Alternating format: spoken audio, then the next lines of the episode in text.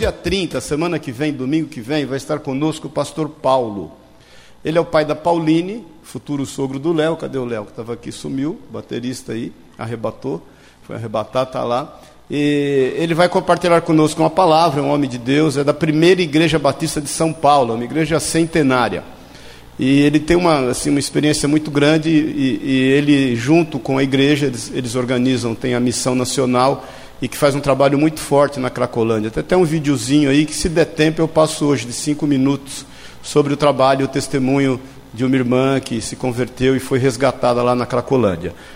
E já há quatro anos no Senhor, ficou com, por 56 anos escrava e está liberta em nome de Jesus. Então ele vai estar a semana que vem, no domingo. Eu gostaria que você viesse, convidasse os irmãos, embora há o feriado na segunda. Chega de feriado, né, irmãos? Ninguém aguenta mais feriado. Não aguento mais feriado. Misericórdia. É, eu sei que eu estou mais velho, a gente tem que descansar um pouquinho, mas não aguento mais não. Precisamos trabalhar. Então estamos aí, estaremos aí. Ele vai, ele está lançando um livro também, vai trazer, vai trazer o livro e vai compartilhar. E eu creio que vai ser muito edificante para nós. Amém. Sábado que vem, sábado agora, então é dia 29, né? É isso? Isso, dia 29, é, vai haver visita no asilo, às 10 e meia da manhã no asilo. Quem quiser ir, aquele asilo que sempre a gente vai, é ali em Itapevi, não, é para frente de Itapevi lá, né? É Cutia, é. O Bubu que está organizando e que vai estar com a galera lá. Cadê o Bubu? Tava, ah, tá aí, o negão. Aí o Bubu o Bubu vai estar organizando, então se você tem desejo de ir ao asilo, procure o Bubu para estar lá em nome de Jesus. Amém? A Marli vai compartilhar um testemunho. Amém. Bom dia a todos, amém? Glória a Deus. Eu vou, é, assim, eu senti do Senhor na necessidade de compartilhar tudo isso que eu vivi esses dias. É, vocês podem estar vendo assim o meu sorriso, mas vocês vão entender. Amém? Meu pai faleceu tem, tem mais ou menos 10 dias, né? Então, assim, eu vou contar só rapidinho a história como que foi, para vocês entenderem a fidelidade do Senhor. Amém? Então, meu pai, ele, por muito tempo, serviu ao Senhor, deixou de servir o Senhor. Ele, é, a minha mãe e ele se é, separaram tem mais ou menos 30 anos. Então, com tudo isso, ele ficou muito fora do caminho do Senhor e teve vários outros casamentos. Eu, teve, eu tenho vários outros irmãos. Uma graça, glória a Deus. E e a gente sempre orava, né, para que o Senhor o salvasse, o fizesse uma obra na vida dele, porque ele andava muito distante de nós. E a gente, como filha, né, minha mãe também se preocupava com ele, sempre orando ao Senhor, porque ele era homem de Deus e era de pregação, pregava na rua, era homem de consagração. De repente, né, deu lugar e, e aconteceu tudo isso na vida dele. Mas o Senhor é fiel, irmãos, amém? O Senhor é fiel, creia mesmo. Tudo que você tem orado, pedido ao Senhor, Senhor, mas quando vai ser? Que tamanho, que altura que vai ser isso? Como vai ser? Creia no Senhor, na fidelidade dele. Então, resumindo, um tempo atrás, ele, um, mais ou menos seis anos atrás, ele teve um AVC, e a gente ficou sabendo. Rapidinho, nós fomos lá na casa dele, oramos com ele, e o Senhor me deu uma palavra para a vida dele, quando a gente estava orando com ele, que ele ia ficar da maneira que o Senhor queria que ele ficasse, sabe? Uma bênção. Então ali ele chorou muito, ele, ele teve esse AVC, mas o que prejudicou somente a fala, né? Graças a Deus, é movimento de perna, mão, estava tudo normal. E, e ele, depois disso aí, ele ficou muito quebrantado. Então isso foi uns seis anos atrás, né? De, de, de, de AVC. E nisso já teve dois AVCs, né? E o Senhor guardou ele, livrou ali de morrer daquela forma. Mas o Senhor tinha um plano maravilhoso, né? A gente não estava nem sabendo daquilo que o Senhor estava começando a fazer. Então, com isso, a gente ficou mais próximo. Ele se quebrantou muito, começou a ir para a igreja, porque ele sabia que no fundo ele sabe que Jesus, né? Ele sabia que Jesus é o único caminho. Então ele foi buscar o Senhor. Então ele era igreja de manhã, de dia, de noite. E ele ficou assim só para o Senhor. Ele se consagrou de novo ao Senhor. Ficou no Senhor, né? Então, desse, outro casal, desse último casamento dele, também a vida dele é meio conturbada, então ele resolveu ficar sozinho. Né? Então ficou sozinho, veio um tempo assim com a gente, para ficar perto da gente, que a gente sempre pegava no pé dele e ele se afastava, e eu não sei se era um sentimento de culpa que ele tinha, mas depois que a gente conhece o Senhor, se converte, recebe o amor do Senhor, então há perdão. Amém? A cura, a alegria. Então eu nunca me neguei, me neguei a estar perto assim, do meu pai, porque na minha infância ele era o homem mais bonito do mundo e o homem mais forte do mundo. Eu achava, nossa, meu pai forte como ele não tinha, né? Então, assim, é, foi tudo uma, um trabalho do Senhor maravilhoso. Então, nesse tempo que ele, que ele ficou mais perto da gente, o que foi que aconteceu? Ele veio morar comigo, né, por um tempo, assim, e ele era muito de mudar. Meu pai, a gente mudou em vários. Meu pai construía a casa. Meu pai comprava um terreno, construía a casa, a casa ficava pronta, ele vendia e mudava. A gente, eu sempre, esse negócio de cheiro de tinta, cheiro de madeira, para mim é normal em casa. Sempre era assim. A nossa infância foi assim. Morei em vários lugares. E quase a, a mãe da Pérola, só para você ter uma ideia, eu morei em Guarulhos, quase ela foi a minha professora. E eu soube disso há pouco tempo. Tanto lugar que a gente morou, assim, na infância, né? Então, assim, então ele ficou muito próximo da gente. Então Deus começou a fazer uma obra. Então, o meu pai, eu sentia que ele ficava impactado, porque ele não, ele nunca imaginaria que ele ia receber o meu amor, particularmente assim, de mim mesmo, de mim como filha para ele, a toda atenção. Então, irmãos, eu sempre sonhei ter um pai perto de mim, para mim cuidar, para mim zelar dele. Permitiu isso, eu vivi isso, irmãos. Eu vivi isso do Senhor. Foi muito bom. Desculpe, viu? Foi muito bom, muito bom o tempo que ele permitiu que eu ficasse com ele. Um tempo. Eu, ele ficava resfriado, eu fazia o chazinho dele, preparava e falava, nossa, como fiquei bem com aquele chá que você me fez. E ele, na época, ele, antigamente, ele era muito é, grosso, né? Assim, ele mostrava amor, mas levando a gente para passear, pra, né? Mas não de ficar perto da gente, pegar no colo, não era assim. O jeitão deles, né? É, assim de ser. Mas é, o Senhor me pro proporcionou a nós esse tempo com Ele. Mas, mas eu fiz muito carinho para Ele, muita manha para Ele, que Ele me olhava assim, Ele falava a todo mundo assim, mas a Marli, eu mexia com o coração do meu pai, né? Mexia muito com Ele, eu dava tudo assim que o meu coração queria dar para Ele de, de carinho, de, de gratidão. E eu entendia, meu irmão, meus irmãos, muito no meu coração, que era uma permissão do Senhor, era um presente de Deus para mim.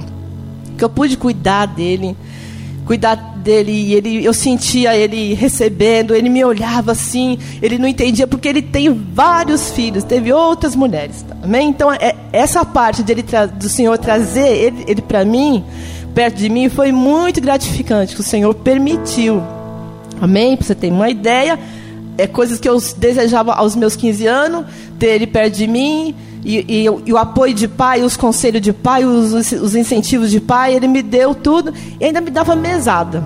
Amém? Quando eu recebi mesada, eu falei, não acredito, meu Deus, que eu estou vendo isso, meu pai me dando mesada. Quanto tempo que eu desejei isso quando eu tinha 15 anos, as minhas mesadas, Senhor, ele estava me dando. Então, para mim, eu vivia sonhos. E fora as tardes que eu tinha com ele de café da tarde. Então a gente se reunia todo dia às 5 horas da tarde, 5, 6, 5 e meia.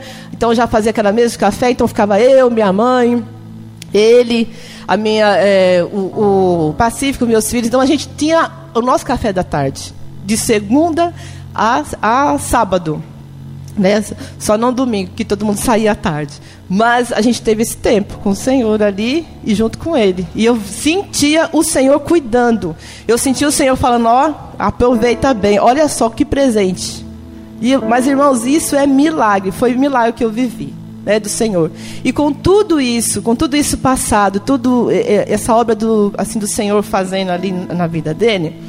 Então, quando chegou o tempo dele ir embora, o Senhor recolher ele, e a gente sabe, irmãos, que nós temos ministérios. Meu pai tinha, tinha um ministério e o meu pai estava longe e o Senhor o salvou, preparou e levou. Amém? Porque ele tinha, o Senhor, ele, ele entregou a vida dele completamente para Jesus. Ele não podia ouvir testemunho que ele chorava. Estava tão quebrantado que ele chorava. Ele, chorava, ele contava as histórias para mim, assim, ali sentada na, na, na, mesa do café. Ele chorava muito e eu chorava com ele, a gente contando as histórias e testemunhos de, de livramento que Deus já tinha dado para ele, testemunho que ele ouviu de outras pessoas. Então ele ficou do jeitinho realmente, do jeitinho que Deus falou, que era do jeitinho que Deus queria que ele ficasse, uma benção, né? Então o Senhor fez a obra completa. E, e eu não sei que que mover é esse foi do Senhor, que neste velório assim que teve, né, da gente chamar todo mundo, e eu liguei para meus outros irmãos, que a gente não tinha nem contato. Nós não tínhamos contato com esses nossos, nossos irmãos. Meus irmãos, né? Tinha só com a uma que era a, a mais nova, mas muito distante também. O que aconteceu? Todos vieram. A esposa de. Ex, a, a do meio, né? Uma das esposas dele, que a gente não tinha nem muito contato, ela veio também. Irmãos, olha, eu, eu tô, eu, lá na hora a gente não sabia se, se chorava ou se se alegrava por ver o que o, o, que, que o Senhor fez. Trouxe todo mundo para perto, para perto, né? Os irmãos, a, a, a esposa, né? No caso só veio uma, duas, veio e a gente, sabe, virou família mesmo, família. E a, as minhas primas também, da parte dele também, de muito tempo, de que nós não estávamos vendo também, vieram todos, ninguém, todo mundo quando soube vieram correndo, porque gostavam muito dele, né? E aí você poderia pensar assim, mas tudo bem, é, ah, eles vieram porque faleceu, então chamou, então eles vieram. Tudo bem, pode até ser, mas tinha um mover especial ali um negócio de, de um trocar é, contato com os outros, assim, que coisa que não tinha. E hoje, até hoje, até agora, eles, tão, eles me ligam e passam para mim é, mensagem. Seria, a gente não vai perder contato. E uma delas, ó, a, a, idade delas tem uma de 26, outra de 21, outra de 27, então são tudo novas, né? Então já considero filhos também, né? Para estar tá tudo, todo mundo perto da gente. E nesse tempo todo, eu falei, meu Deus, que coisa maravilhosa, porque não foi nada forçado, irmãos. E eles, assim, eu preciso de ver a alegria deles estar perto de mim, o cuidado deles. Cuida dela. E me, perguntava, me ligava se você, está bem. Assim, uma coisa que só Deus poderia preparar isso, pelo aquilo que aconteceu, não sei o que eles pensavam, porque não tinha contato, entendeu? Não tinha esse contato. E para não parar aí, do nada, depois de tudo passado, uma prima minha me liga, da parte é, segundo grau, né? Da parte da minha mãe dessa vez. Nunca tinha ligado também. E não estava sabendo também de nada, porque se ligasse, tivesse sabendo, ah, porque morreu, ligou, não, não ligou do nada. E me deu mais dois telefones de umas outras primas que eu estava tentando contar da parte da minha mãe de muito tempo. Resumindo a história, irmãos, estamos todo mundo junto, reunidos. Amém? Então, assim, eu estou contando para a honra e para a glória do Senhor, que como é bom a gente viver o amor de Deus, receber o perdão de Deus, dar o perdão, irmãos, daquilo que talvez você possa ter vivido isso e está guardando ressentimento, porque se, em nome de Jesus, eu falo isso para a glória do Senhor, se no meu coração ainda ouvir algum, algum sentimento de ressentimento, eu não teria vivido esta alegria, porque eu teria rejeitado todo mundo o meu pai, as esposas, os meus outros irmãos, e olha só o que o Senhor fez.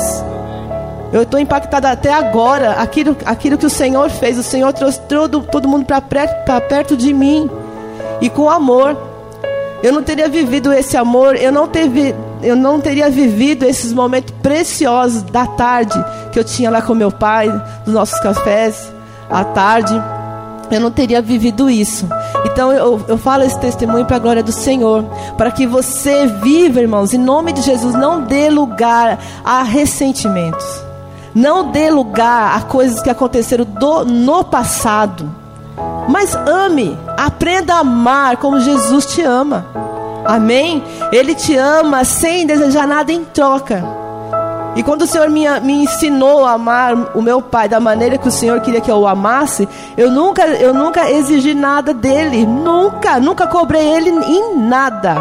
Por quê? Porque eu e eu e eu. Nunca, nunca saiu da minha boca. Eu acho que era isso que ele ficava assim, que muito pelo contrário. Eu, eu gostava muito de estar na presença dele, junto com ele. Então, irmãos, eu não perdi isso. O Senhor restituiu, o Senhor preparou. E quando eu vi ele sendo selado ali naquela, naquela sepultura, eu entendi. Deus aí, pronto, clareou tudo. O que, o que valeu a pena dessa história toda, irmãos? O amor. Amém? O que valeu a pena? exercer o amor de Deus. O que valeu a pena é tirar do nosso coração muitas vezes o egoísmo e viver a bênção. Eu vivi a bênção do Senhor ali. Embora as devidas situações do passado, nesse tempo que o Senhor preparou, viver a bênção do Senhor. Amém? Então, eu estou contando para a glória do Senhor, que em nome de Jesus seja também de testemunho, para que você realmente se edifique, porque o testemunho edifica a igreja. E meu coração está alegre, contente com o Senhor.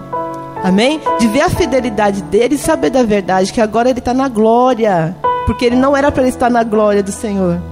O destino dele era cruel. Mas o Senhor teve, foi bom. O Senhor foi misericordioso, bondoso. E a misericórdia dele dura para sempre, irmãos. Amém? Então recebe no teu coração que você possa pensar nisso e viver o amor, a bênção, a alegria que o Senhor tem preparado para você e você ainda não percebeu. Amém? Deus abençoe, viu? Tchau. Amém? Vamos orar.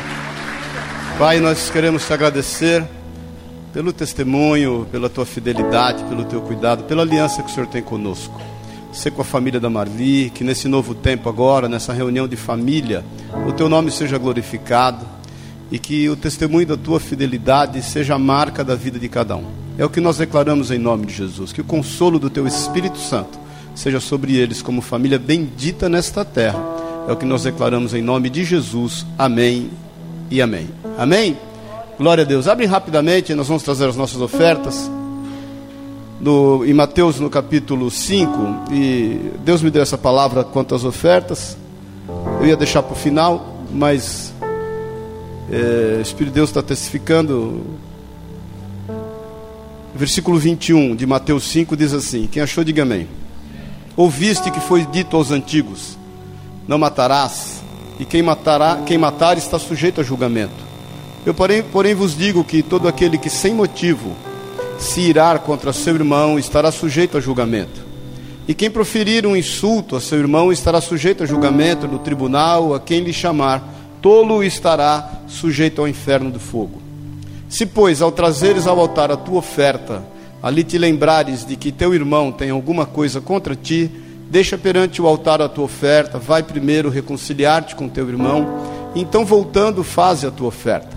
Entre em acordo sem demora com o teu adversário enquanto estás com ele, a caminho, para que o adversário não te entregue ao juiz, o juiz oficial de justiça, e sejas recolhido à prisão. Em verdade, te digo que não sairás dali enquanto não pagares o último centavo.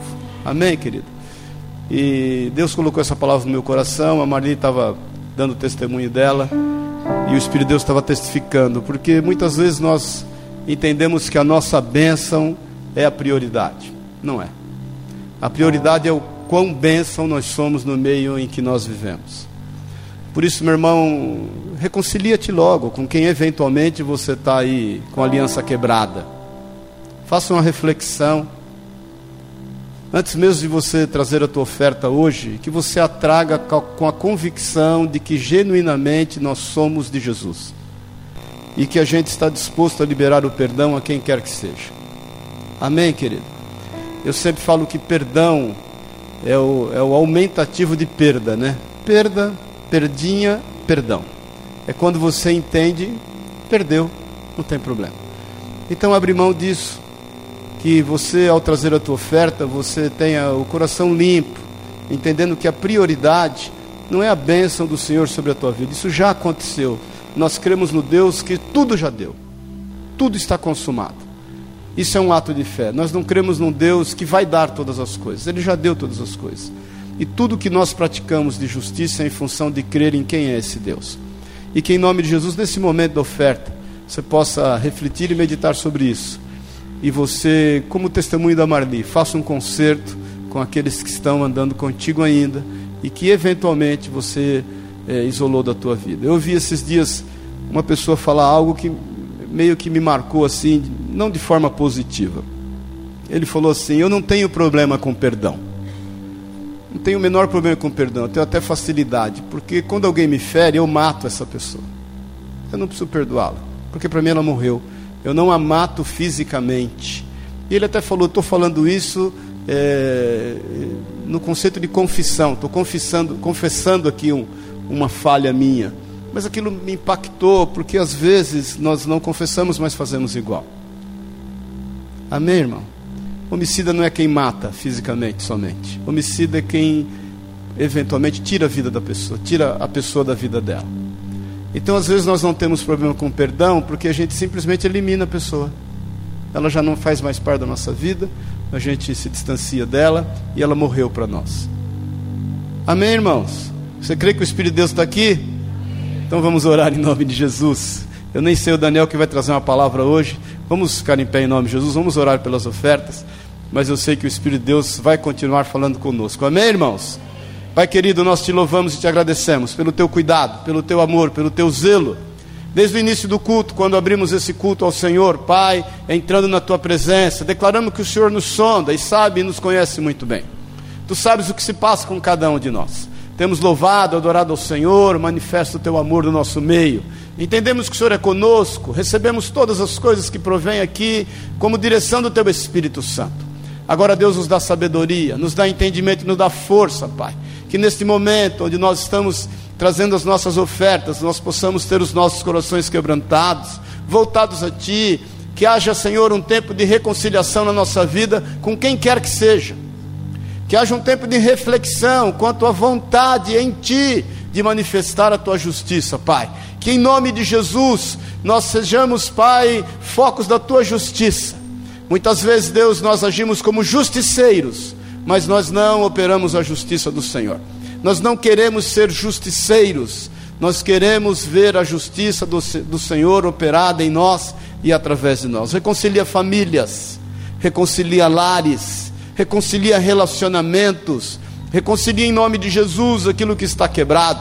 Nós vivemos na graça e sobre esta graça que nós oramos a Ti traz da reconciliação, é o que nós te pedimos em nome e na autoridade de Jesus, o Senhor.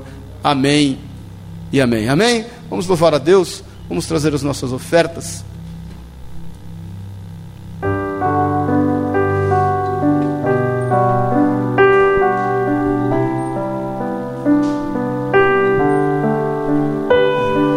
Cadê os levitas seu nome,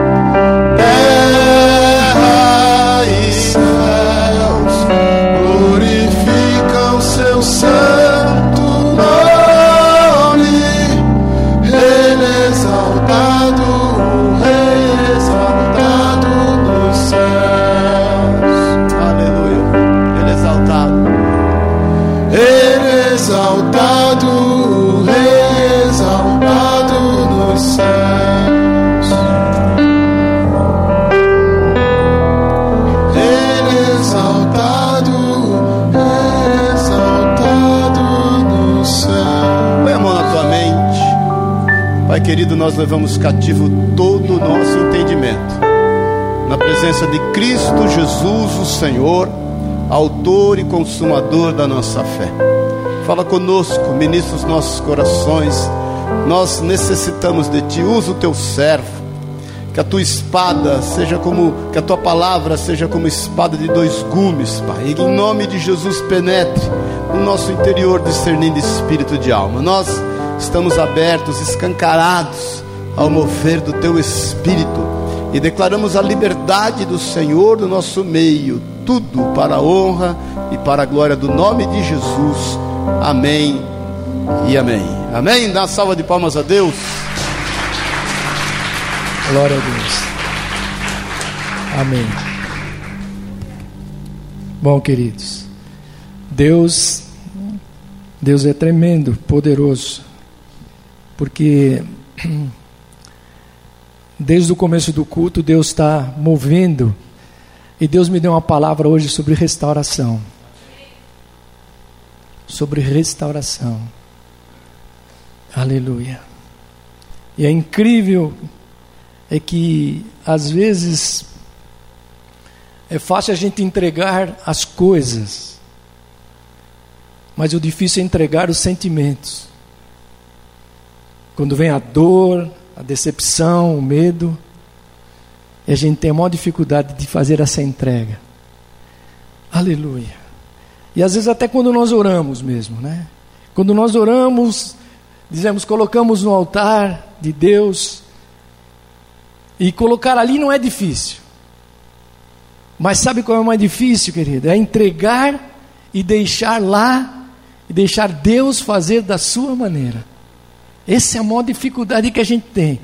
E Deus me levou para uma palavra e eu estava essa semana, em algum momento, repensando algumas coisas, e eu gostaria de partilhar um pouquinho com você. A Marli testemunhou, os louvores hoje, eles foram nessa direção, e eu sei que Deus tem algo para nos dar aqui nessa manhã. Você crê nisso, querido? Aleluia. Então, abra a tua Bíblia no livro de Lucas, no capítulo 24 de Lucas. Vamos ler esse, alguns versículos que eu quero ler com você, que Deus me ministrou fortemente nesses versículos. Capítulo 24, verso 13, que diz assim: Nesse mesmo dia, iam dois deles para uma aldeia chamada Emaús, que distava de Jerusalém 70 estádios aproximadamente 11 quilômetros. Iam falando entre si de tudo o que havia sucedido. E indo eles falando entre si e fazendo perguntas um ao outro, o próprio Jesus se aproximou e ia com eles. Mas os olhos deles estavam como que fechados, de sorte que não o conheceram. Então Jesus perguntou: Que palavras são essas que, caminhando, trocais entre vós? E eles pararam entristecidos.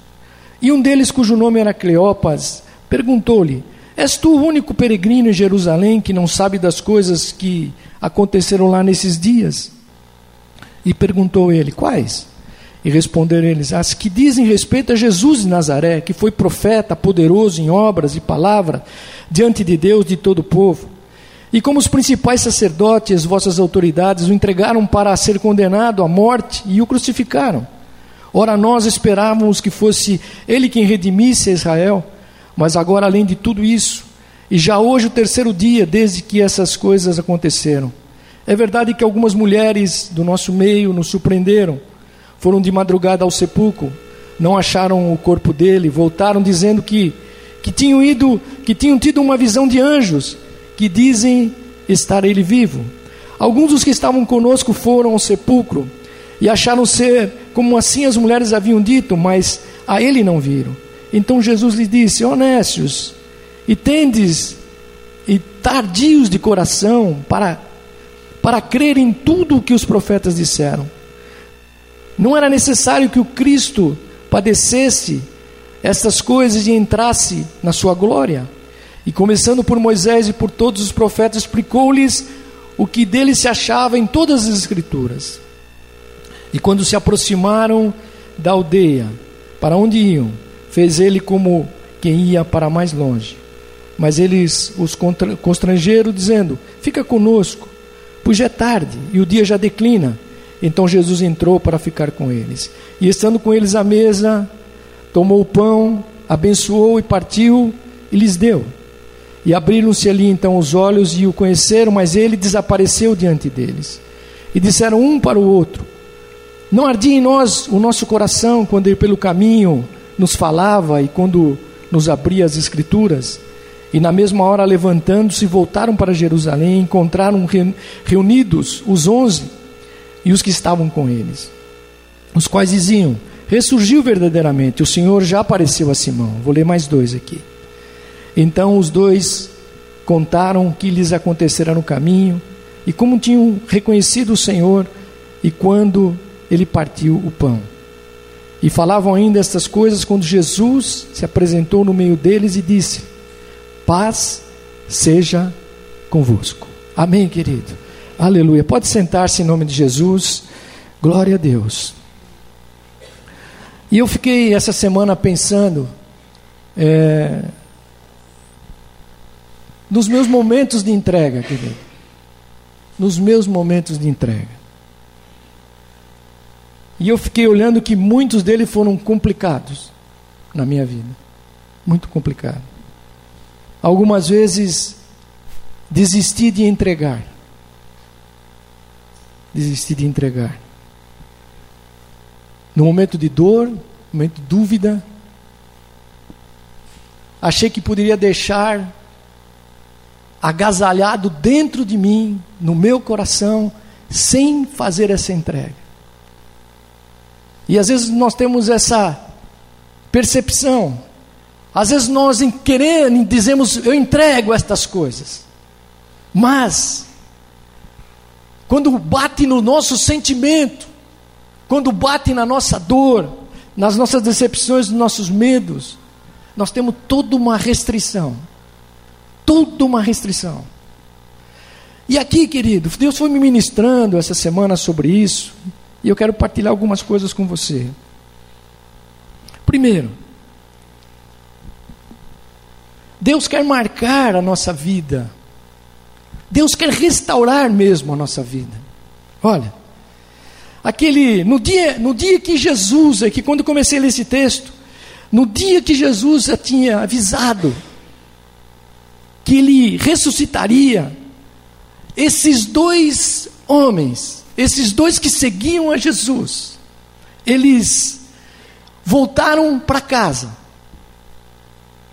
E eles voltaram para casa não contentes, não alegres. Eles voltaram cheio de marcas. O coração deles estava marcado pela dor, pela perda, porque eles tinham ficado em Jerusalém, tinham depositado toda a sua confiança. Jesus tinha sido entregue na cruz, tinha morrido. E eles estavam vivos, mas por dentro eles estavam mortos. Eles estavam mortos. Olha, querido. Eles, eles tinham tudo: tinham casa, tinham família. Eles estavam voltando lá para suas casas, talvez para o seu trabalho que eles tinham. Mas apesar de tudo isso, dentro deles, eles estavam mortos. Olha, querido. Então a primeira marca que está bem forte aqui é que que uma das coisas que nos afeta nessa entrega é quando nós começamos a olhar a maldade humana, a maldade de quem fez alguma coisa para nós. Isso passou no filtro da minha mente essa semana. Estou te falando isso nessa palavra porque eu fui ministrado nela. Olha, o que, que aconteceu aqui com aqueles discípulos que conheciam a Jesus, que sabiam o que Jesus tinha feito, que andaram com ele, mas diz ali que eles diziam: Nós amávamos o Senhor, nós é, esse homem é um homem santo de Deus, ele veio para cumprir as coisas, ele só fez bem, só fez os milagres, só ajudou as pessoas. Mas, aquelas autoridades, e aí no versículo 20, se você acompanhar aí, você vai ver. Ele diz ali: o chefe do sacerdote e os nossos líderes entregaram eles para ser condenado à morte e o crucificaram. E eles disseram: Olha, mas esse homem, e eles começaram a olhar para as autoridades, para o governo mesmo. Autoridades era o governo, os sacerdotes era a religião. Eles estavam condenando a Jesus. E eles começaram a olhar a maldade daqueles homens, e aquela maldade começou a afetar o relacionamento deles com Deus, com Jesus Cristo. Porque eles começaram a ver, a olhar tudo que eles estavam fazendo a respeito daquele homem que eles tinham colocado toda a sua confiança, que era Jesus Cristo. Querido, e na maldade dos homens é, foi terrível para eles. Né? Governo, pessoas, colocaram coroa de espinhos, zombaram de Jesus. Imagine, eles, eles eh, foram tocados por, aquela, por todas aquelas coisas. E de repente eles que podiam dizer, mas isso Deus falou que ia acontecer todas essas coisas, essas coisas iriam acontecer, e nós vamos ficar aqui, nós vamos estar junto com Jesus. Mas o que, que aconteceu, querido? Eles começaram a voltar para casa, lá para o refúgio. Você, querido, às vezes, aí Deus ministrou isso no meu coração. Às vezes, quando, quando a gente precisa de restauração, geralmente, geralmente, as marcas das maldades humanas nos bloqueiam de sermos restaurados.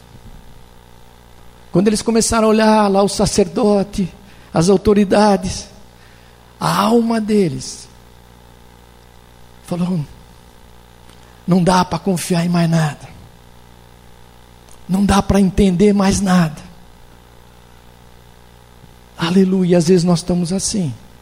Nós passamos por esse momento, quando toda decepção, tudo aquilo que você colocou como potencial na tua vida, de repente aquilo foge do teu controle e te faz você viver, estar vivo fisicamente, mas dentro de você estar morto. Olha, e o que levou aí? E Deus foi ministrando isso no meu coração. O versículo 21, eu estou lendo aqui numa outra versão aqui, mas para você entender. Eles perderam, quando eles começaram a olhar a maldade humana do que tinha acontecido com Jesus, que eles tinham depositado confiança, eles perderam o sonho e a esperança. Eles perderam. E às vezes, queridos, nós temos medo de olhar para frente.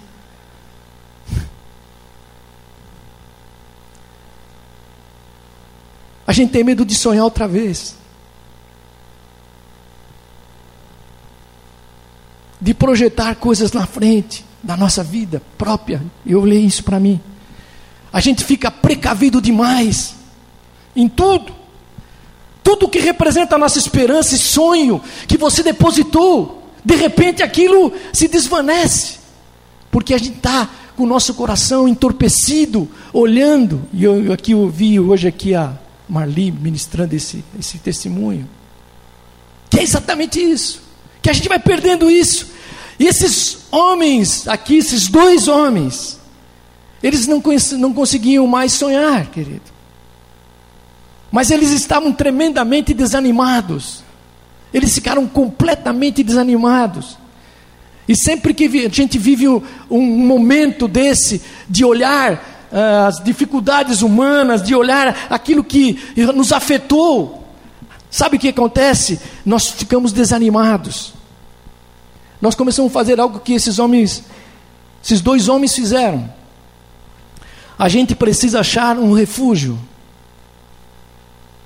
Eles estavam onde? Em Jerusalém. Eles estavam no centro daquilo que Deus havia dito para eles: vocês vão ficar em Jerusalém. Vai acontecer algo poderoso. Além da minha morte, vai acontecer algo poderoso na tua vida, na vida deles. Mas a primeira coisa que eles fizeram, quando eles se desanimaram, eles foram para um refúgio. Eles saíram de Jerusalém, onde eles estavam onde todas as coisas estavam acontecendo. E Deus ministrou isso no meu coração, eu quero partilhar isso com você. Porque toda vez que a gente desanima, querida, a gente procura um lugar de refúgio no nosso passado. Sempre é isso. Aí é a gente começa a achar um refúgio no nosso passado. E eu comecei a passar por isso. E eles vão para Emaús, diz lá, né? o texto diz que eles estavam indo para Emaús. E eu entendi que Emaús representa o passado, querido. Representa o passado. Por quê? porque eles foram para se esconder. E aí eu fiquei pensando, nós também. Às vezes você fica lá na cama, às vezes você pega lá uma música que ficou na tua vida e você começa a lembrar. Aí você pega um álbum de fotografia e você começa a recordar aquelas coisas, desanimado. Fica curtindo aquele sonho lá do passado. Porque a gente perde e a gente tem medo de sonhar novamente, querido. A gente tem medo de sonhar novamente. Esses dois homens, eles não conseguiam mais olhar para frente. Para eles, agora é voltar para Imaús, ficar ali em Maús, ficar com o coração ali, voltado para esse passado. E você viu aí no versículo 14, olha o que diz aí. Diz que eles foram conversando, eles foram falando de tudo, eles estavam conversando a respeito de tudo o que havia acontecido, que significa recordando, querido, recordando. Bom, e toda vez que a gente volta para lá, eu entendi, querido, e Deus ministrou isso no meu coração. A gente não consegue mais crer em nada. A gente não consegue crer mais nas pessoas. E elas também não creem mais em nós. É interessante isso. E aí, uma das coisas que aconteceu com esses dois homens é que eles perdem a fé. Eles perdem a fé, eles perdem a visão do reino de Deus. Eles começam a perder essa visão do reino de Deus. Perderam a visão até dos milagres que Jesus já tinha feito. Perderam a visão daquilo que Deus em Jesus Cristo representava e representou para eles, que aquilo parecia agora loucura distante, porque Jesus tinha morrido lá na, em Jerusalém. E não havia mais continuidade para nada. Querido, quantas curas Jesus tinha feito? Fiquei pensando, quantas? Muitas. Quantas pessoas foram transformadas diante deles por Jesus? Muitas. Muitas, infinitas. E é muito comum, querido, quando a gente está nesse, nesse processo de volta nós somos, nós sermos parecidos com esses dois homens. Eu fui me trabalhando isso. E aí nós perdemos aquele momento de fé, nós perdemos a visão do reino, nós nos estagnamos, nós nos escondemos, nós começamos a ficar, e às vezes ficamos olhando e achando até que a pregação que do evangelho que a gente ouve, aquilo já não tem muito mais sentido na nossa vida. Aleluia. A gente às vezes não consegue acreditar mais. E eu estou falando isso aqui porque Deus está confirmando, todo esse culto aqui está confirmando sobre isso, querido. Deus quer restaurar a nossa vida. Quem crê nisso? Mesmo quando nós andamos no caminho de Emaús, da nossa vida, quando nós voltamos, Jesus não nos abandona. Quem crê nisso? Ele anda conosco, diz o versículo 15 aqui. Enquanto eles conversavam, discutiam, o próprio Jesus chegou perto. Às vezes nós não o vemos mais como o víamos antes. E é esta restauração que Deus quer fazer na nossa vida. Independente se nós temos 10 anos de crente, 20 anos, 30 anos ou um mês. Eles já não conseguiam ver. Jesus conversou, diz que Jesus se aproximou deles, começou a caminhar com eles, mas alguma coisa não os deixou que eles reconhecessem que Jesus estava ali andando. Olha, querido. A gente já, eu já vivi isso. Este, cada um de nós já vivemos isso. Mas nós somos alvo da restauração de Jesus. Deus quer nos restaurar para esse tempo. Aleluia. Não vemos porque, na verdade, ficamos cegados. E aqueles ficaram cegos, eles não entendiam. Aí eu pergunto, mas cegos por quê, querido? Pelas nossas dores, pelas nossas decepções. Às vezes nós estamos passando tão bloqueados, ficamos na nossa alma, que a gente não consegue mais enxergar. Diz que eles pararam entristecidos, Enquanto Jesus estava ali caminhando com eles, então eh, Jesus queria saber o que estava acontecendo. E eles ficaram tristes, eles estavam entristecidos, eles estavam cabisbaixo, eles estavam completamente desanimados, porque eles não conseguiam. E Jesus, e você lembra que Jesus, querido, Jesus não desiste de nós. Jesus não contou uma parábola da, das ovelhas. Lembra a parábola das cem ovelhas? O pastor contou e só tinha 99. Faltava uma. E ele saiu para buscar essa uma. Aleluia. Eu quero que você entenda isso, que a gente às vezes a gente fica no meio da multidão, escondido, e a gente acha que Deus não fala mais conosco. Você acha que Deus não pode mais olhar especificamente para a tua vida pessoal. E a gente se esconde em tudo isso. A gente não consegue mais enxergar. Mas aquela parábola diz que o pastor saiu, foi pelos vales, encontrou aquela ovelha, que estava lá toda suja, emaranhada de, de espinhos, e bota no seu ombro e, e traz ela de volta, lá para aquelas 99. Querido, aleluia. Deus ministrou isso profundamente no meu coração. Deus, aleluia, trata com você individualmente hoje, querido. Deus fala com você. Não é na vida do outro irmão só, é na tua e na minha vida pessoal. Quando nós, Deus se aproxima. Você imagine, Jesus saiu de Jerusalém onde estavam todas as coisas, ressuscita, onde estavam todos os discípulos, onde estavam todos ali numa, numa, aguardando aqueles acontecimentos, e ele sai e vai encontrar esses dois homens no caminho de Emaús. Sabe por quê, querido? Porque para Deus nós somos importantíssimos. Aleluia. Você e eu somos importantes para Deus.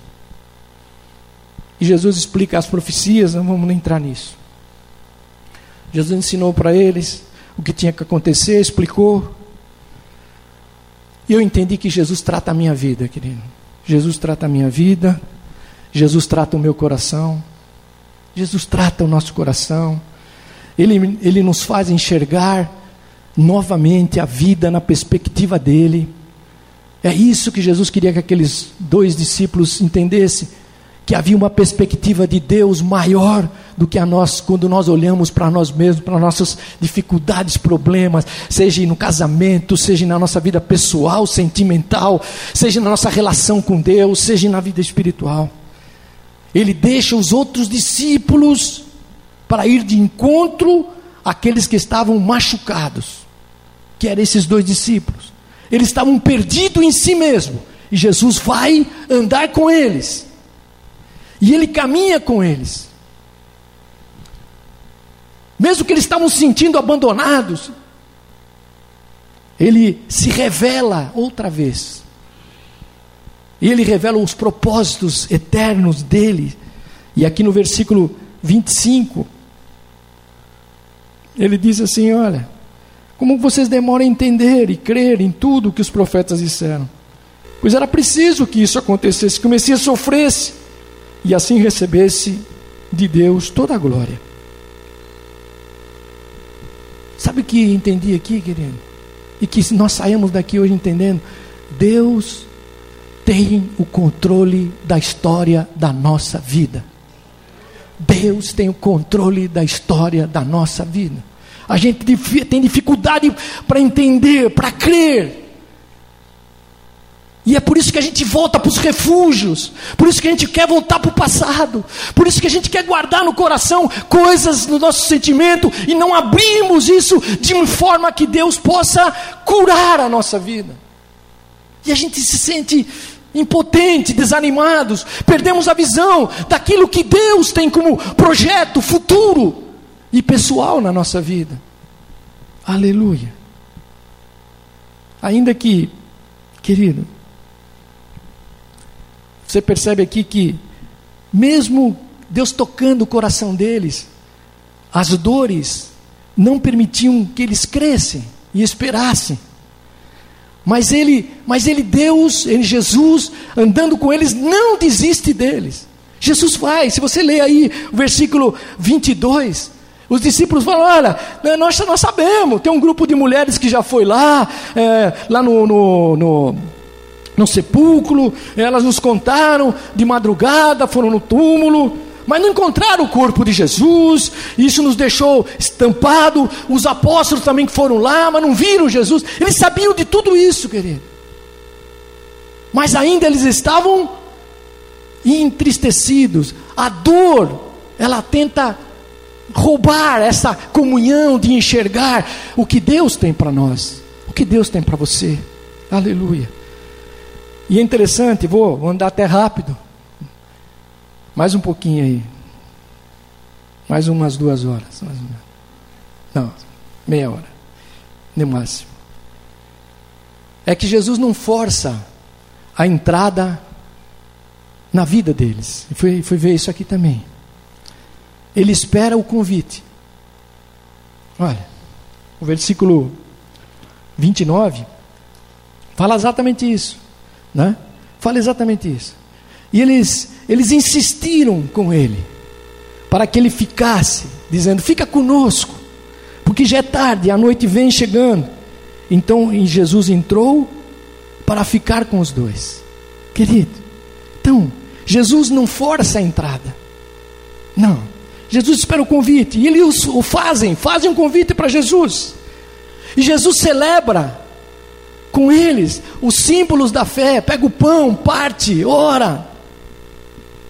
Mesmo que para eles aquilo, eles não estavam entendendo aquilo, aquilo parecia que não tinha muito sentido. Jesus tinha morrido, todas as coisas já tinham acabado. Mas Jesus parte o pão com eles. Jesus ora, Sabe, querido, Jesus restaura a comunhão novamente. Eu fui entender isso mais ainda. Jesus restaura a nossa comunhão de vida. Jesus restaura a nossa comunhão de oração novamente, querido. Deus quer essa, essa proximidade, essa intimidade conosco novamente. Aleluia. Deus restaura a nossa a força dele em nós. Não é mais a nossa força, não é mais o que nós pensamos, mas Deus começa a restaurar isso em nós, naquilo que Deus tem. E ele se revela de forma pessoal, poderosamente diante deles. Você viu que quando ele partiu o pão aqui, né, com aquele convite, eles, eles abrem os olhos e reconhecem Jesus. E eu fui, fiquei pensando, aqui que Jesus eh, fez se reconhecer, aquele convite. Deus queria fazer o quê? Trazer eles a verdade da fé novamente. Queria mostrar para eles que jamais Jesus tinha deixado a vida deles, que jamais eles poderiam dizer, olha o, o, o versículo 31 que nós estamos aí, e aí os olhos deles foram abertos, e eles reconheceram Jesus, mas ele desapareceu. E ele desapareceu diante dos olhos daqueles discípulos. Ó, oh, querido, por quê? Não seria bacana? Jesus está lá. Ó, oh, estou aqui. Partiu o pão, vocês estão tá vendo? Sou eu. E ele desaparece. Eu fui entender aqui, querido, hoje. Aleluia. Que esta era a hora de decisão. Esta era a hora de tomada de posição. Olha, interessante isso aqui. Deus começava um caminho de restauração na vida deles. Deus começava um caminho de restauração. E a primeira coisa que eu vi aqui, versículo 25, olha o que diz aí. Vou ler aqui com você. E nós a lemos aqui um pouquinho, mas diz aqui: Como vocês demoraram para entender e a crer em tudo que os profetas disseram. Era preciso que o Messias sofresse e assim recebesse de Deus toda a glória. E começou a explicar todas as passagens das Escrituras Sagradas que falavam dele, iniciando com os livros de Moisés e os escritos de todos os profetas. Aleluia. O caminho da restauração, a primeira coisa é a reflexão, querido. A restauração não é, ela não se dá de forma automática na nossa vida. Ela é um processo de Deus nas nossas vidas. Ela, Deus vai restaurando. Ele perde de nós alguns passos mesmo, que nos conduzem a nos sair do estado da nossa alma, da visão das nossas dores que nos fecham os olhos, que não conseguem enxergar mais as saídas de Deus. E aqueles dois tiveram no caminho de Emaús que refletir nas palavras de Jesus. E diz aqui o versículo, versículo 32, e eles disseram um para o outro: não parecia que o nosso coração queimava dentro do peito quando ele nos falava na estrada e nos explicava as escrituras sagradas?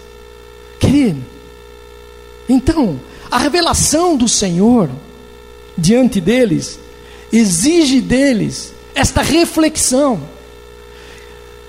Nenhuma dor sai, nenhum desânimo sai da nossa vida por autoajuda. De que alguém nos ajude, humanamente falando, é importante os profissionais, mas isso só não resolve, não nos tira daquilo que nós estamos vivendo. A dor, a dificuldade, é necessário, querido. E Deus, e Jesus começou a mostrar para ele, diante deles, Jesus começou a dizer para ele: Olha, há uma nova reflexão de vida, Há uma nova área que quero restaurar na tua vida.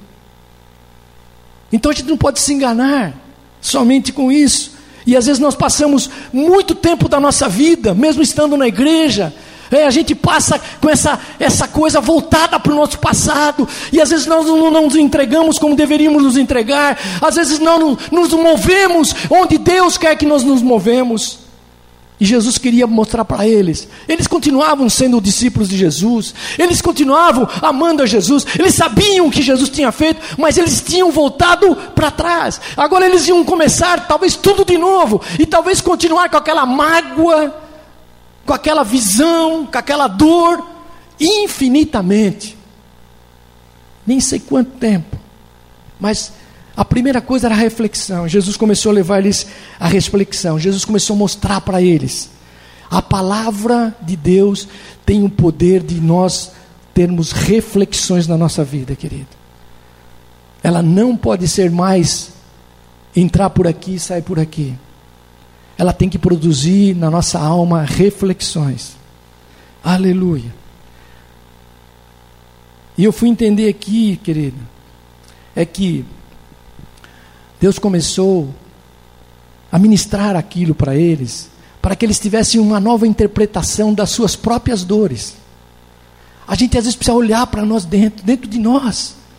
Olhar para dentro de nós, mas com os olhos de Jesus. Olhar as tuas dores, as tuas decepções. Olhar aquilo que está dentro de você mesmo, querido.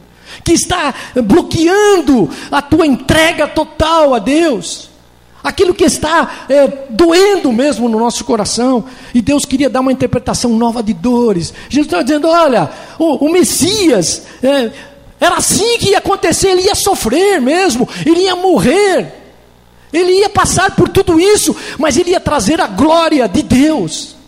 Querido, aleluia. Deus quer que você comece a reinterpretar novamente as tuas dores, fazer uma reflexão interior das tuas próprias dores, daquilo que está. Era uma, era uma nova presença, uma nova interpretação também é, de aprender o pastoreio de Jesus. Como é que Jesus é o nosso pastor, querido? Como é que Ele cuida de nós?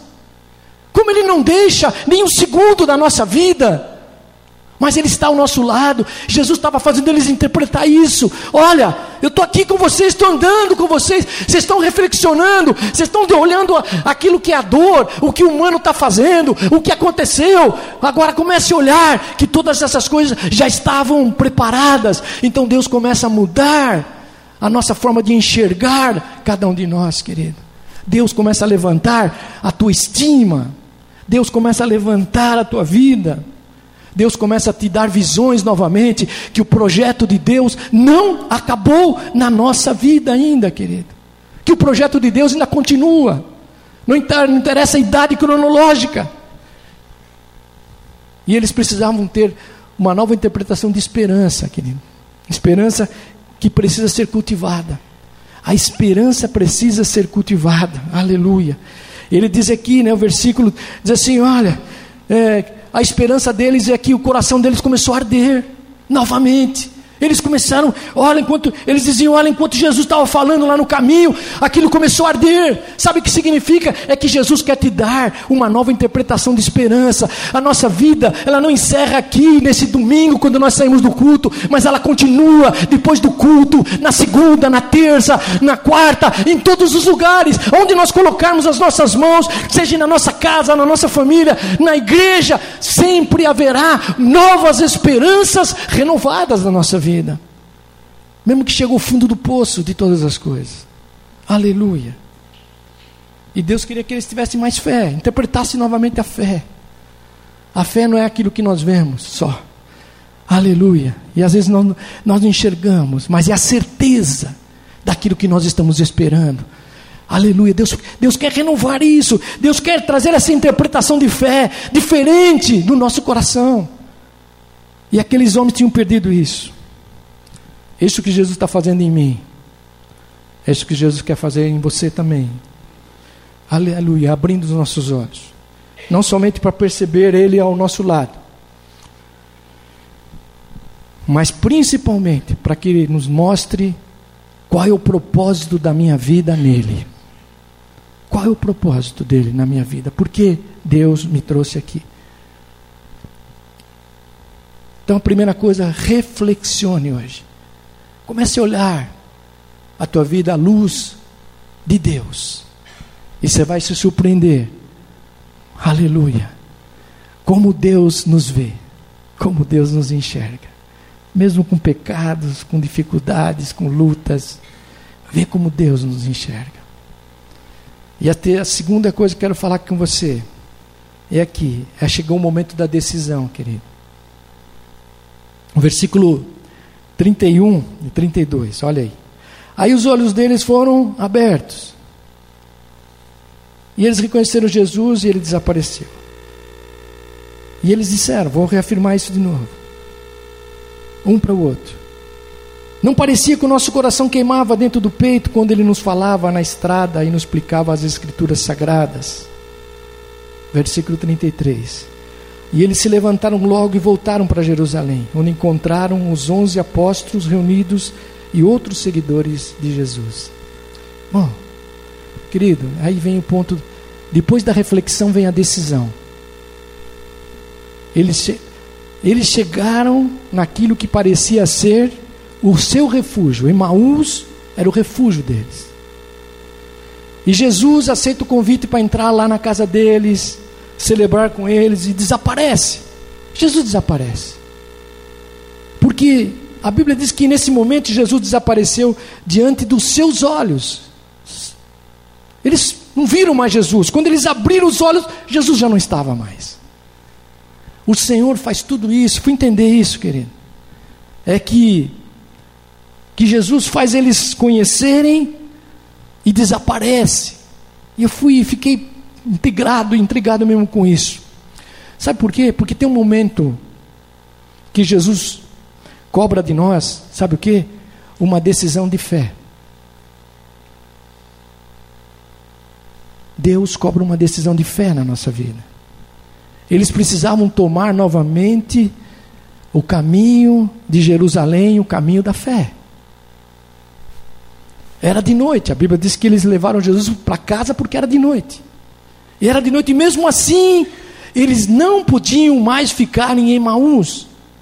E eles tomaram uma decisão. Diz aqui o versículo 33 que nós lemos. Eles se levantaram. Querido, nesta manhã o Espírito Santo está nos falando. Eu estou entendendo isso aqui. Eu não posso mais continuar no caminho da fuga. Eu não posso mais ficar voltando só para o passado. As coisas do passado, elas já passaram, querido. As dores, as dificuldades, as coisas que não conseguimos fazer ou que fizemos, ela não pode ser mais troféu na nossa vida. Não, querido. Não tem mais sentido isso. Era o que Jesus estava dizendo. Vocês estão voltando para o refúgio aí da, de Maús, mas isso não tem mais sentido. O reino está instalado. Jesus morreu, ressuscitou, já está instalado, as coisas vão andar para frente. Querido, eu tenho que voltar aos propósitos de Deus na minha vida. Não tem jeito. Deus está ministrando hoje na vida da igreja, querido, na nossa vida. Às vezes nós não somos restaurados, e eu fui pensando nisso. Porque quando chega a hora de nós tomarmos decisões, que eles vão trazer a restauração, querido, nós queremos continuar lá em Maús, nós queremos ainda ficar no passado. E Deus ministrou muito forte isso no meu coração. E a gente continua celebrando o dia que Jesus partiu o pão, e lá naquela mesa os olhos se abriram. Mas o que Deus quer é que você e eu retome o projeto de Deus para a nossa vida. Aleluia. Qual o projeto de Deus para a tua vida? Que Deus quer que nós retomemos de novo.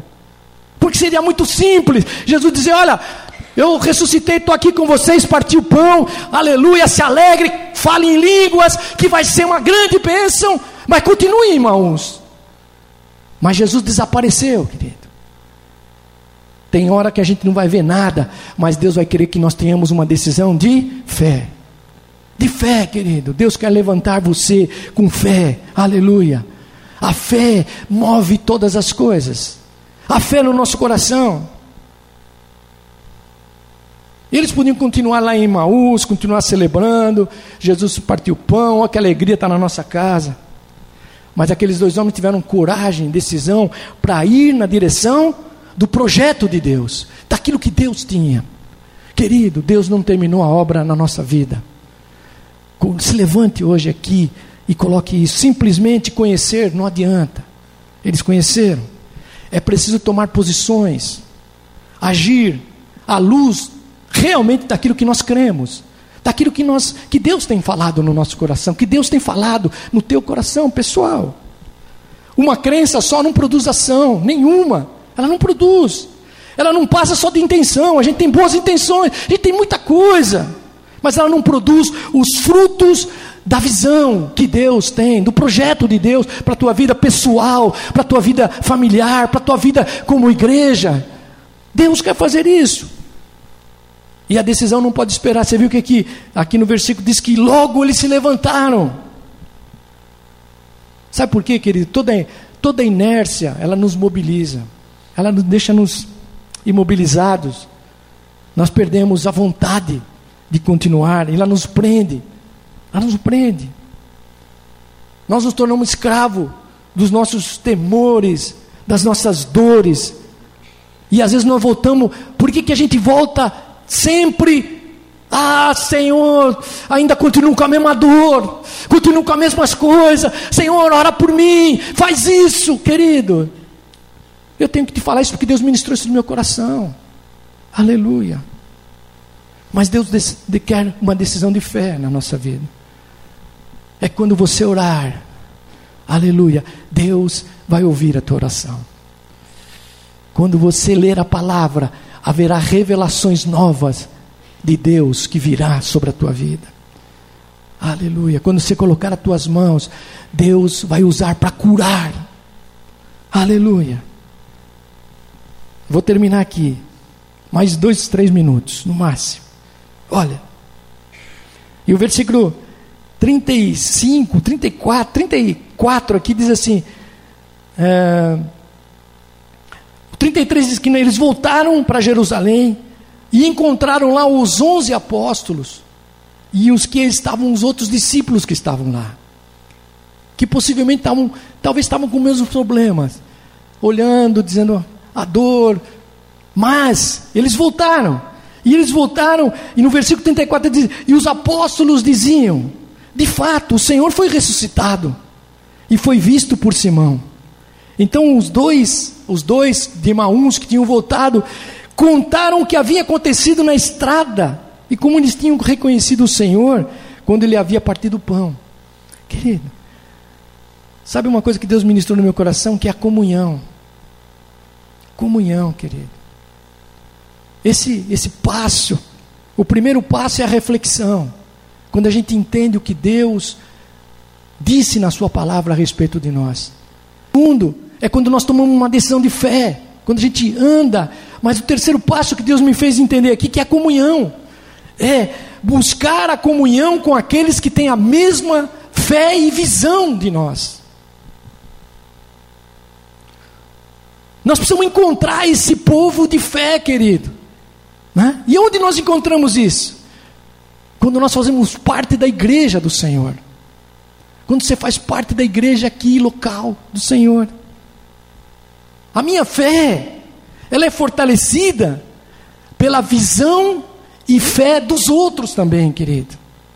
Essa manhã, quando a Marli testemunhava aqui, ela estava fortalecendo não só a fé dela, mas a nossa fé. Você está entendendo isso, querido? Então, essa comunhão, esta, é, a igreja é uma rede, é uma conexão, querido, espiritual, que nós não podemos deixar de ter. Você viu que eles voltaram para onde? Eles voltaram para Jerusalém e eles encontraram quem? Eles encontraram os apóstolos, onze, e encontraram os outros discípulos. Eles, eles se, é, esse, é o, esse é o papel da igreja, querido. Quando a gente vem para a casa do Senhor, quando a gente vem para cá, não é só para louvar só e encontrar o irmão, mas é para experimentar exatamente esta comunhão. Porque uma palavra que se recebe aqui, ela te alimenta para frente. Ela começa a mudar. Então, através deste povo, que às vezes é, a gente olha aí, ah, mas ninguém é perfeito. Eu já ouvi falar assim, ah, na igreja ninguém é perfeito. Imagine se eu vou ficar abrindo meu coração. E às vezes nós somos, nós, não, na verdade, nós somos imperfeitos, querido. E muitas vezes oscilantes na nossa fé. Nós somos oscilantes. Nós somos, cada um de nós, não interessa se é pastor ou o que for, não interessa, nós somos. Mas no meio de pessoas às vezes simples, é que Deus manifesta a sua comunhão, querido. É nessa, nesse, nesse, nesta comunhão que nós encontramos Jesus. No olhar do irmão, na palavra daquele irmão, no, no abraço daquele irmão, no toque daquele irmão, nós encontramos Jesus. Você entendeu isso, querido?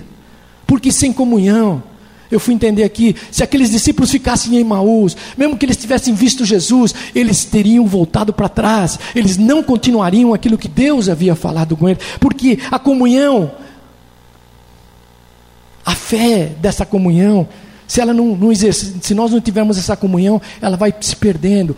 Se, se nós deixamos de vir na casa de Deus, se nós deixamos de estar na casa de Deus, se nós devemos estar com pessoas que vão ministrando na nossa vida, às vezes nos exortando mesmo, às vezes falando verdades que nós precisamos ouvir na nossa vida, mas também nos amando, nos abraçando e nos levantando, querido. Sem isso, a nossa fé desvanece, ela vai perdendo foco, você fica nas suas dores, dia e noite, você está sempre pensando naquelas coisas do passado, você sempre está olhando para as pessoas e dizendo: Olha, aquele mal parece que está sobre a minha vida. Querido, nesta manhã, Deus quer restaurar isso da nossa vida, Deus quer tirar isso. E hoje o Senhor está ministrando isso esta manhã. Estou entendendo isso. É tempo de a gente voltar para Jerusalém, querido. Retomar novamente a Jerusalém dos irmãos, da igreja, da comunidade de fé. É voltar para isso novamente, você não pode mais ficar longe. É começar a ouvir o que Deus está fazendo. E é, na, e é na comunhão que a gente começa a ouvir o que Deus está fazendo. Talvez gente, eu chegue aqui pela manhã, a gente chega aqui pô, cheio de problema, pensando em várias coisas, e de repente alguém dá um testemunho, alguém fala com você ali num canto. Querido, sabe o que é isso? Deus está restaurando a comunhão novamente na nossa vida. Deus está tirando isso. É o testemunho, querido. O versículo, o versículo 35 diz que os dois contaram, contaram o que tinha acontecido. Olha o testemunho. Eles, quando, eles, quando alguém disse, olha, é, Simão já viu Jesus ressuscitado, eles se encorajaram e eles começaram também a contar. Olha, até aquele momento eles não tinham contado, mas quando eles se reuniram, eles começaram a contar, dizer: Olha, também aconteceu conosco. Quando nós estávamos indo para, voltando lá para Emaús, Querido, a igreja, eu vou terminar aqui, é o lugar onde nós recebemos e damos algo da graça que Deus deu para nós. Nós não podemos esquecer isso. Há uma troca. Um testemunho, um louvor, uma oração, um aconselhamento. E eles precisavam partilhar essa experiência. E quando eles ouviram que Simão havia. E eles começaram a falar. Ah, nós andamos também com ele três horas. Foi demais. No caminho da restauração, querido. Deus nos leva a ser testemunhas da sua graça. Deus quer nos levar a isso. Para que você partilhe a nova esperança. Para que você partilhe a nova fé. Para que você partilhe a tua restauração. Que Deus fez na tua vida. Que Deus fez na nossa vida. E eles precisavam ser instrumento de bênção do Senhor na cura dos outros, porque aquelas pessoas que estavam em Jerusalém também precisavam ser curadas. E quando eles começaram a ouvir, olha, não foi só Simão que viu, mas nós também vimos o Senhor. Ele curou a nossa vida, nós voltamos para cá, querido. E é interessante terminar aqui o versículo, o último versículo que eu li, que, que é interessantíssimo a gente. Diz que enquanto eles estavam contando isso, Jesus apareceu de repente no meio deles e disse: Que a paz esteja em vocês. Aleluia. Termino aqui para a gente orar. Quando Jesus está no nosso meio, Ele nos leva a desprender um momento de adoração mesmo a Ele, querido. O que Jesus fez na tua vida, o que Jesus está fazendo na nossa vida, na minha vida, isso é a fé renovada de Deus, isso é adoração. Aleluia. Então, nesta manhã, curve a tua cabeça aí dois minutinhos. Vamos, reflexione aí um pouco. Vou terminar aqui e a gente ora Deus. Vou passar para o Bispo Maurício. Aleluia. O nosso lugar é em Jerusalém, querido. O nosso lugar é no meio do povo de Deus. Deus quer trazer isso na nossa vida. Aleluia. Tome nessa manhã essa reflexão. O que, que Deus já fez na tua vida? O que, que o Senhor conduziu a tua vida? Aleluia. Pense nas tuas dores, decepções que estão aí incomodando, que estão te fazendo desanimar, que estão fazendo a tua vida não entender que há um projeto de Deus ainda para frente. Aleluia. Tome uma decisão hoje. Fala, Senhor, chega a partir de hoje. Eu creio nisso, querido. Jesus não ia prorrogar na vida daqueles discípulos. Aleluia. Mais um tempo. Ah, o tempo vai curar todas as coisas. Eles foram curados imediatamente. Jesus quer te curar hoje. Aleluia. Eu creio nisso. Jesus quer curar essa dor hoje da tua vida. Quando eu, quando eu olho e reflexiono na luz dessa palavra, quando eu tomo decisões de fé, fala, Senhor, eu vou romper hoje. Aleluia. Eu vou colocar a minha fé nesse Jesus poderoso. Aleluia. E nós estamos na comunhão da igreja hoje, querido. Nós estamos na comunhão dos testemunhos, já ouvimos testemunhos. Deus está aqui. Aleluia. Enquanto nós oramos, aleluia. Deus está entrando em áreas que só você sabe, querido. Oh, aleluia. Aleluia. Há uma cura do Senhor aqui nessa manhã. Deus está curando o teu coração. Aleluia. Aleluia. Deus está curando áreas da tua vida. Aleluia. Ah, pastor, eu já sou, já sou tanto tempo na igreja. Amém, querido. Aqueles discípulos estavam muito tempo andando com Jesus, mas eles precisavam ser curados. Nesta manhã, Deus cura a tua relação familiar aqui, querido. Deus cura novamente. Aleluia. Tua vida com Deus, que foi se perdendo no meio do caminho, vida de oração, da palavra, de desejo de estar na casa do Senhor, de estar se envolvendo, de estar se comprometendo. As decepções com tantas coisas ou outros motivos nos esfriaram diante de Deus. Mas Deus não parou o projeto dele na tua vida. Deus ele continua estabelecendo isso na tua vida. Tome decisões de fé hoje. Nós estamos nesse momento de comunhão com Deus. Aleluia. Fale hoje com o Senhor. Fala, Senhor, basta. Aleluia. Chega. Querido, não há mais tempo.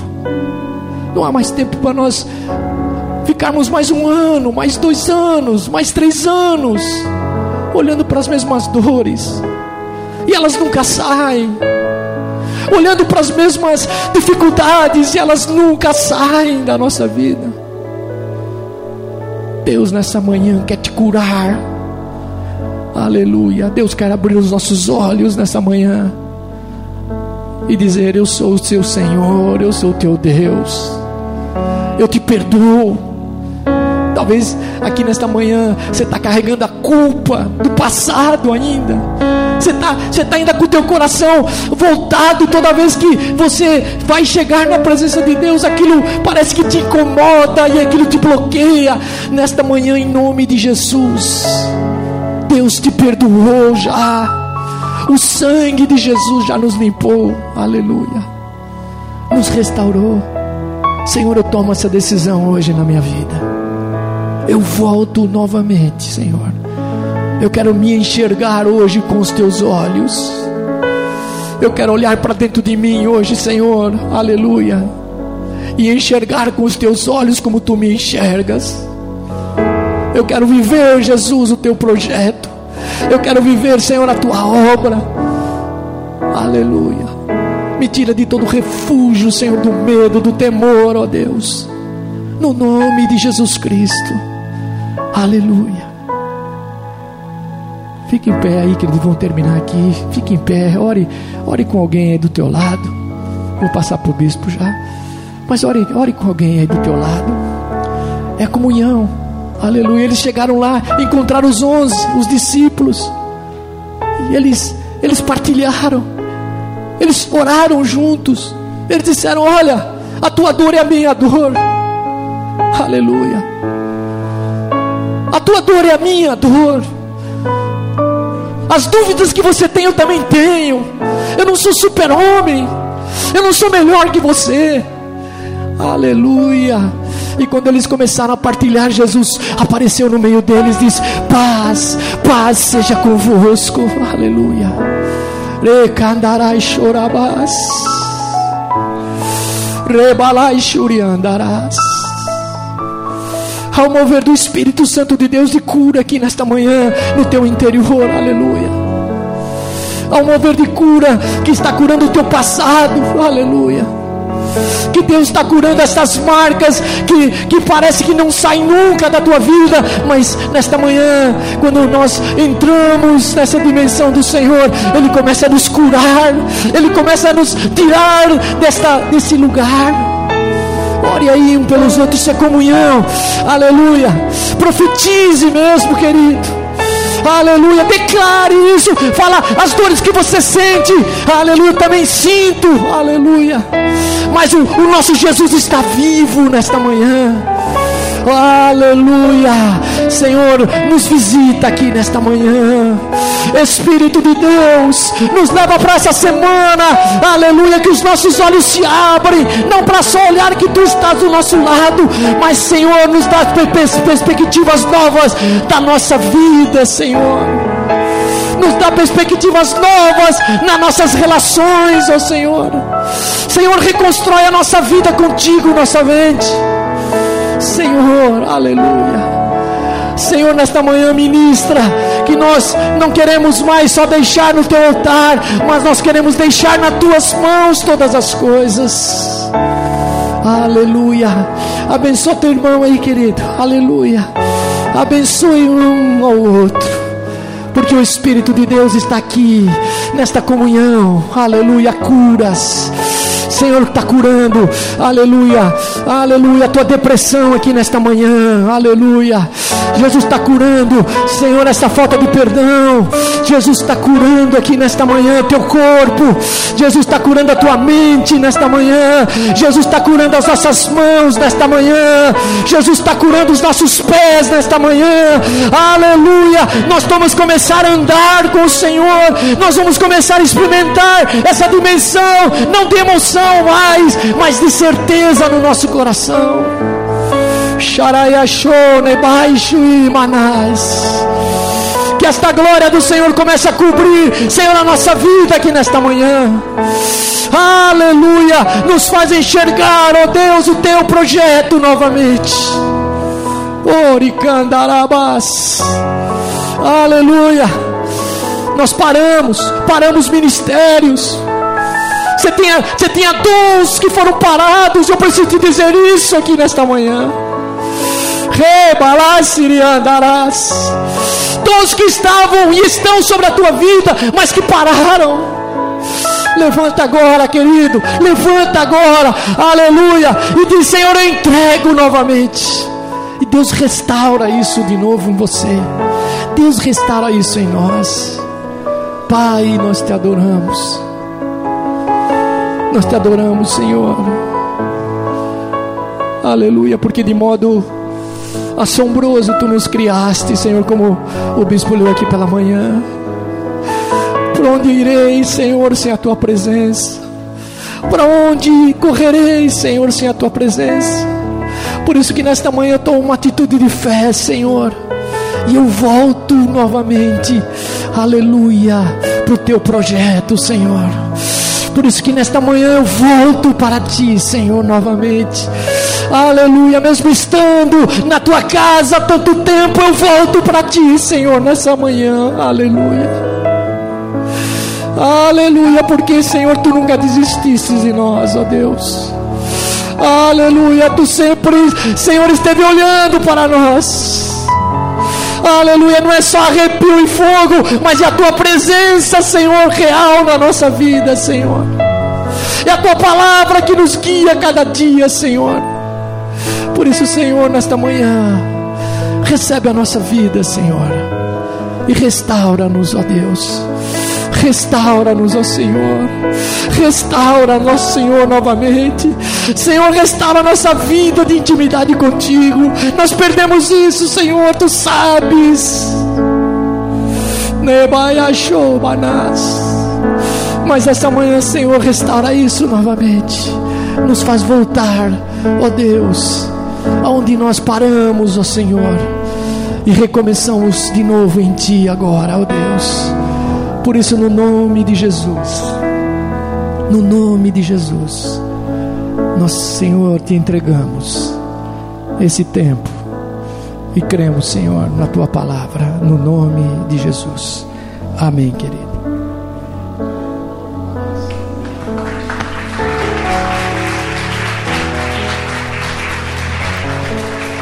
Glória a Deus. Amém? Estamos encerrando. O bispo Daniel estava ministrando e o Espírito de Deus estava colocando algo no meu coração. Sabe, a gente tem várias crises, mas todas as nossas crises se reúnem, elas se resumem em uma crise, que é a crise da identidade. Aqueles discípulos estavam administrando algumas crises, mas eles, por Jesus, foram lembrados quem eles eram. Hoje o Espírito de Deus nos lembrou quem somos. Amém, querido? Você não é um iluminado. Fala para o teu irmão aí, você não é um iluminado. Porque o iluminado tem que correr atrás da luz. Você é a luz do mundo. Fala para ele, você é a luz. Então a nossa crise é da identidade. Quem realmente nós somos. Então você é a luz. Amém? Pai querido, nós te louvamos e te agradecemos por esta palavra, pelo teu mover, pelo teu agir em nós. Que nós estejamos resolvidos em ti porque aquele que começou a boa obra há de terminar. Que nós estejamos resolvidos no meio em que vivemos, que nós, em, de forma alguma, em, jeito nenhum, Pai, em tempo algum, nós estejamos fugindo do lugar da batalha, atrás de ser iluminados. Que nós, Pai, nesta manhã, estejamos inteiramente resgatados na verdade de quem somos em Ti. Nós somos a luz do mundo. E esta palavra, Pai, testifica da Tua verdade em nós e que certamente testificará através de nós no decorrer desses dias. Que em nome de Jesus nós estejamos voltando e encarando o lugar da batalha na única certeza de que somos em Ti a luz deste mundo e que vivo é o Senhor, e que vivo é o Senhor, ressuscitado e que está no meio de nós. E que a Tua paz, que excede todo entendimento, Jesus, que o consolo do Teu Espírito Santo e o amor incomensurável do Senhor o Pai esteja sobre nós e nos dirija num novo e vivo caminho. É o que nós declaramos em nome e na autoridade de Jesus. Amém e amém. Amém? Tenha uma semana de bênção e de vitória em nome de Jesus. Amém? Dá um abraço no teu irmão, fala meu irmão, você é a luz. Amém?